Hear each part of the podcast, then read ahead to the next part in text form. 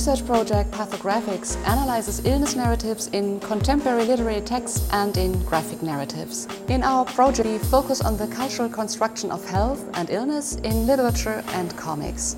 We analyze the aesthetic qualities of both genres. These written or drawn stories reflect on what it means to be human in an age of life sciences and biopolitics.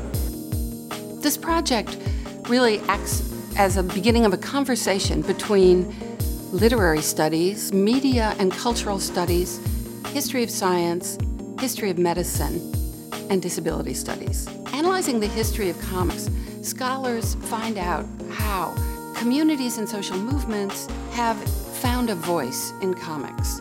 And I also research the way scholars use comics to think through concepts temporally, spatially, visually, as well as verbally. When students in my women's studies class make their own works of graphic medicine, they become engaged participants in the ethical and political critique of medicine.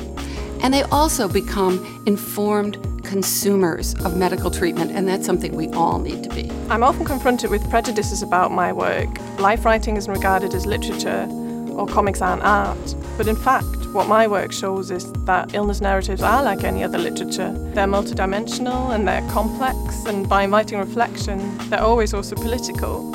They provide a window into someone else's lived experience, and that initiates social change.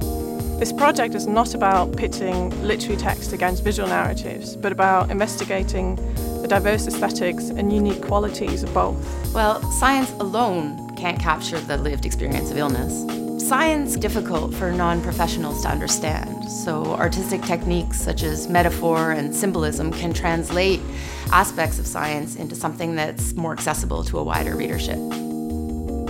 Combining pictures with narrative allows stories to move away from the literal, which lets us explore the more invisible aspects of illness by addressing liminal experiences such as illness, chronic disease, and disability. Works of art offer individual stories of patients, family members, and healthcare professionals. In our project, we ask questions such as Do North American and German works of art offer different perspectives on healthcare systems and on the patient's experience?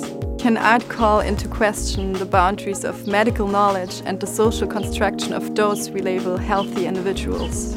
What kind of subject is produced in illness writing and in graphic novels?